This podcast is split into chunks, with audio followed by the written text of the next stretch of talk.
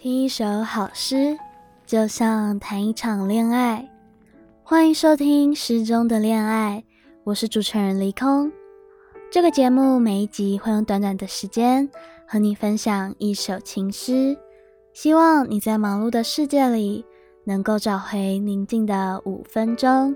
上次说到今天要和大家分享我很喜欢的一本诗集，这本书的名称叫做《奶与蜜》。Honey and Milk，最初它是由作者露比考尔本人自费出版的诗集。他是作家，也是一位艺术家，喜欢画画。那这本书籍中呢，有着他大量的手绘插图。全书一共有四个部分，分别是伤痛、恋爱、心碎和疗愈。可能是因为其中有恋爱和心碎的部分，所以一开始我其实以为它会有很大量的关于恋爱啊、青春、情窦初开这样子的篇幅的描写。但是我读了这本诗集之后，我发现整本书的风格其实和书背上写的是一致的。它比较偏向是以生存为主轴，即便它描写恋爱的章节。也是用更加沉稳、更严肃的方式，很诚恳的内容去讨论爱，不是那种轻飘飘的、梦幻的、青涩的恋爱。当然，无论是哪一种，都是一个很美丽的爱情。不过，我想大概这就是女孩和女人的差异吧。我自己是这样感觉啦。她的文字其实很简短。但是有很多的内容在读完的当下会给我一种很强烈的温暖和感觉。今天想和大家分享的伤痛、恋爱、心碎、疗愈，每一个部分里我最喜欢的一首诗。首先是伤痛。每一次你告诉女儿，你吼她是因为爱她。便是叫他混淆了愤怒与好意，这样似乎是个还不错的主意。等他长大后，便会信任伤害他的男人，因为他们看起来跟你好像。给有女儿的父亲。再来是恋爱，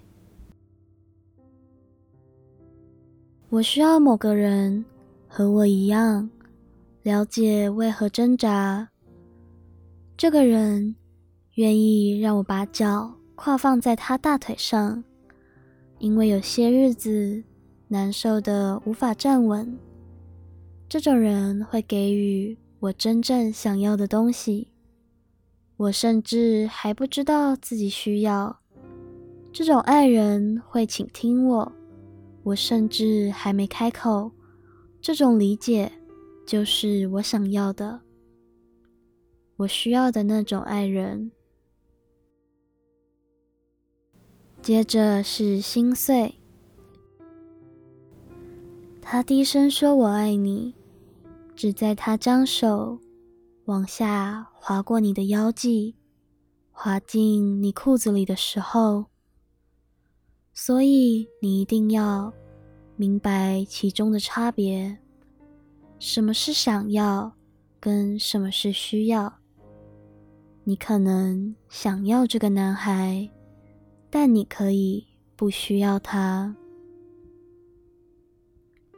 最后是疗愈，我想对他们道歉，那些我称赞过漂亮的女人。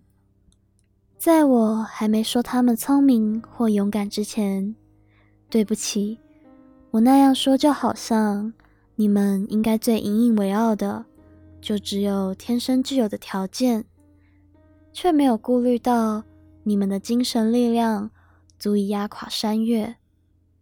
从此以后，我会说你很坚强，或你卓越非凡。并不是因为我觉得你不漂亮，而是因为你绝对不仅如此。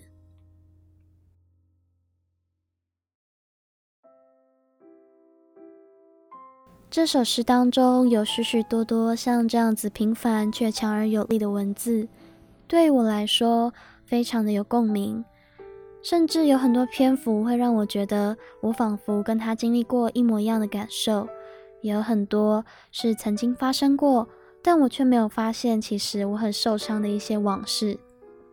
透过他的诗，我会反复去回忆和疗愈自己，去想我不要什么，而我要什么。